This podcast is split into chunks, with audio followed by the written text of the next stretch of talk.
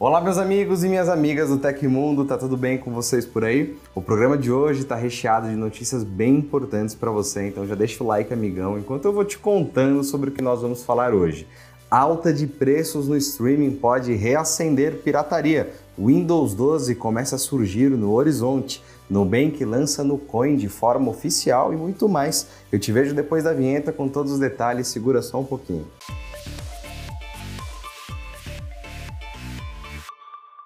Ainda não é oficial, mas tanto a Microsoft quanto a Intel se preparam para anunciar a próxima versão do Windows. O sistema operacional foi mencionado pela fabricante de chips internamente ao afirmar que as CPUs de última geração vão suportar o Windows 12. As informações foram reveladas pelo perfil no Twitter Leaf Hobby, vazador de hardware que se tornou conhecido ao divulgar antes do lançamento as especificações dos chips Xeon da Intel. Agora ele afirma que a plataforma de desktop Meteor Lake vai incluir o suporte para o Windows 12. Mesmo sem se pronunciar sobre o assunto, a Microsoft já estuda a integração de inteligência artificial ao software. Em entrevista ao site The Verge, o chefe de marketing ao consumidor, Yusuf Mehdi, citou o desenvolvimento de versões futuras do Windows. Foi também com o último sistema operacional disponibilizado para o público em 2021 que a Microsoft voltou ao ciclo entre os lançamentos dos softwares, deixado de lado após o Windows 10 em 2015.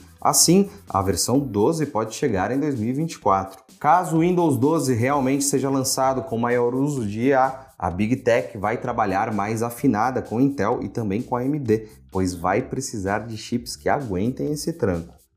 O Nubank lançou oficialmente a Nucoin, sua moeda digital. Como anunciado no ano passado, o produto vai fazer parte de um programa de recompensas para os clientes que deverão acumular moedas para ter acesso a descontos e benefícios exclusivos. A empresa explica que o Nucoin é um token criado com a tecnologia blockchain, mas que também pode ser chamada de criptomoeda, pois cada Nucoin tem o mesmo valor e não é consumido e não tem data de validade. Para receber os Nucoins, os clientes precisam se inscrever no programa de recompensas da moeda digital diretamente no aplicativo. Segundo a fintech, todos os usuários receberão pelo menos 50 Nucoins que serão liberadas gradativamente nos próximos dias. A quantidade total de moedas liberadas pelo banco, no entanto, vai depender do nível de relacionamento do cliente com a marca, ou seja, receberão mais moedas os usuários que são clientes há mais tempo, indicaram o banco para amigos por meio do aplicativo, participam ativamente da Nu Community ou que façam parte do grupo de Nucoin. O banco ressalta que é preciso manter o aplicativo atualizado para receber a novidade. Também será possível ganhar as moedas usando as funções débito ou crédito do cartão Nubank ou comprando criptoativos com Nubank Cripto. A quantidade de Nucoins liberadas, no entanto, vai depender do nível do cliente dentro do programa de recompensas, como a gente citou. Ao todo, serão sete níveis. O usuário deve ganhar mais moedas e mais benefícios no programa à medida que avançar de fase. Para mudar de nível, além de ter mais no Coins, o cliente precisa congelar suas moedas digitais durante pelo menos seis meses. Nesse período, você não poderá vender e nem usar os seus Nucoins, explicou a Fintech. E para conferir todos os níveis, você pode acessar a matéria do Tecmundo aqui embaixo para conferir também todos os detalhes. O iFood anunciou novos cortes em seu quadro de funcionários, confirmando rumores sobre uma nova onda de demissões em massa. A quantidade de funcionários dispensados não foi revelada no momento, mas a decisão deve afetar pelo menos 355 trabalhadores, cerca de 6%, de acordo com a Folha de São Paulo. Em comunicado, o aplicativo de delivery diz lamentar as dispensas e afirma que a companhia está comprometida em conduzir o processo com todo cuidado e respeito aos trabalhadores. A plataforma explica ainda que as demissões foram motivadas pelo atual cenário da economia em todo o mundo.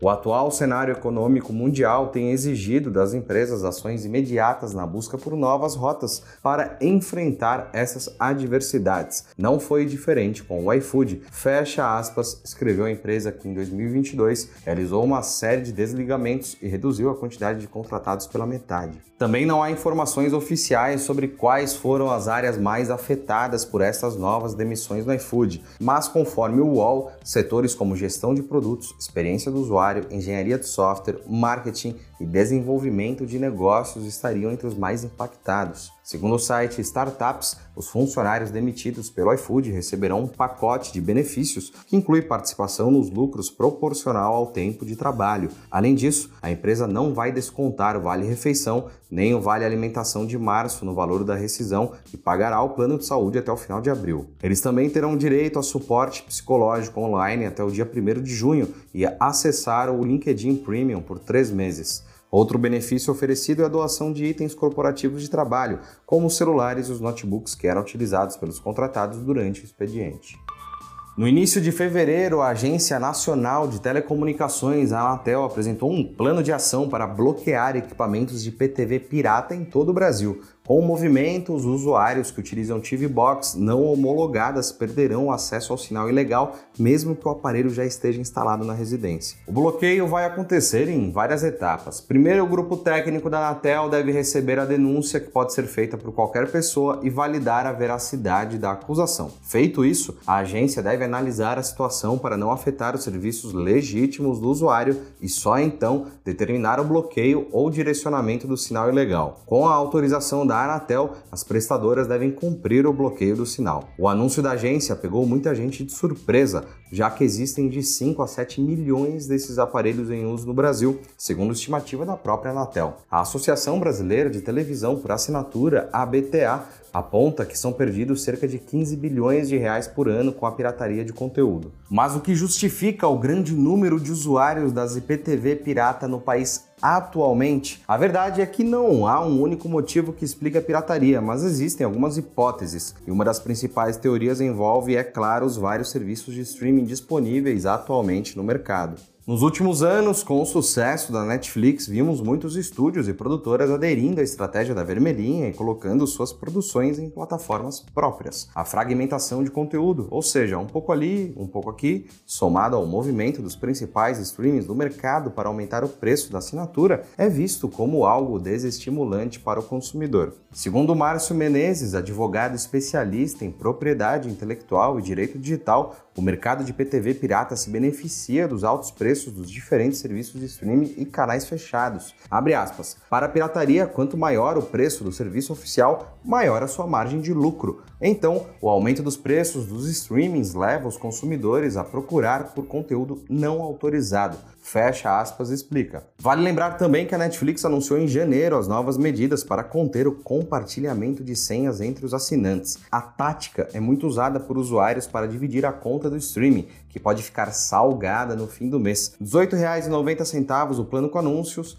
quase 40 reais o padrão e quase 60 reais o premium. Com o bloqueio das IPTVs piratas e o crescente aumento dos streamings, a dúvida que fica é: o movimento vai resultar no aumento da pirataria raiz com o uso dos famosos downloads por torrent? Para Menezes ainda é muito cedo para dizer. Ele lembra, no entanto, que até mesmo os usuários que baixam filmes por torrent, visto por muitos como terra sem lei, vêm sofrendo as punições legais de produtoras internacionais de cinema.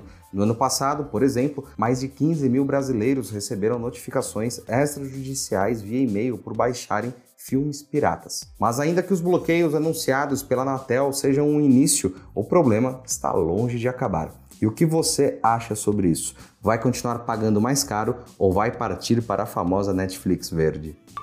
A Uber anunciou uma nova função para os usuários que costumam pedir corridas para familiares e amigos. O recurso O Convidado possibilita inserir o nome e o telefone de um terceiro ao solicitar uma viagem. A novidade está disponível para os mais de 30 milhões de usuários do aplicativo no Brasil. Anteriormente, a funcionalidade foi testada por cerca de 10 meses em Fortaleza, Natal, Recife, São Luís e cidades do interior e litoral de São Paulo. Para usar o recurso O Convidado, basta seguir os seguintes passos. Abra o aplicativo da Uber no celular, no menu de corridas, para onde toque na opção Alterar usuário na parte superior da tela. Em seguida, toque na opção Adicionar novo contato.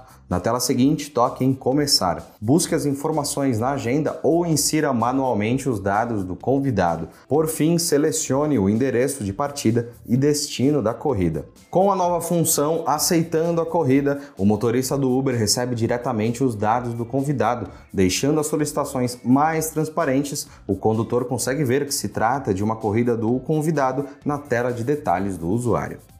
E a Google divulgou um relatório trazendo informações do quanto a empresa já pagou em seu programa de recompensas para caça bugs e vulnerabilidades em seus muitos apps e serviços, o famoso Bug Bounty. Segundo as informações, no ano passado foi distribuído um total de 12 milhões de dólares em recompensas, o equivalente a mais de 62 milhões de reais. Foram mais de 2.009 vulnerabilidades encontradas ao longo do ano de 2022, cada uma recebendo diferentes valores dependendo de sua gravidade e facilidade de reprodução. A maior recompensa por um exploit crítico no ano foi de 605 mil dólares, mais de 3 milhões de reais. A vulnerabilidade estava no Android, uma das maiores fontes de recompensas no programa de caça bugs da Google. Como mostra o gráfico, as recompensas oferecidas pelo programa têm crescido rapidamente. Entre 2018 e 2019 tivemos um salto em que o valor quase dobrou e depois de 2020 o crescimento segue constante. Ao todo, foram pagos 703 pesquisadores e programadores em 2022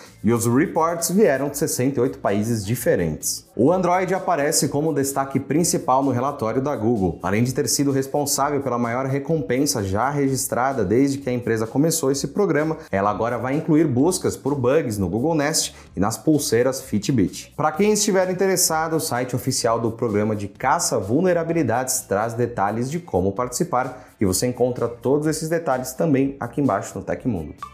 E aconteceu na história da tecnologia. No dia 2 de março de 1969, o jato de transporte supersônico Concorde fez seu voo inaugural. O Concorde foi o segundo avião supersônico de passageiros a ser operado comercialmente. A frota do Concorde voou até 26 de novembro de 2003. E se você gostou do nosso programa, pode ajudar muito a gente mandando um valeu demais aí embaixo. Todos os links estão no comentário e descrição. E essas foram as notícias do Hoje no Tecmundo dessa quinta-feira. O programa vai ao ar de segunda a sexta, sempre no finzinho do dia. Aqui quem fala é o Felipe Paião e amanhã tem mais. Você pode me encontrar no Twitter pela arroba Felipe Paião. Espero que vocês continuem se cuidando, porque amanhã ainda tem programa e eu quero ver todo mundo aqui. Um abração e tchau, tchau.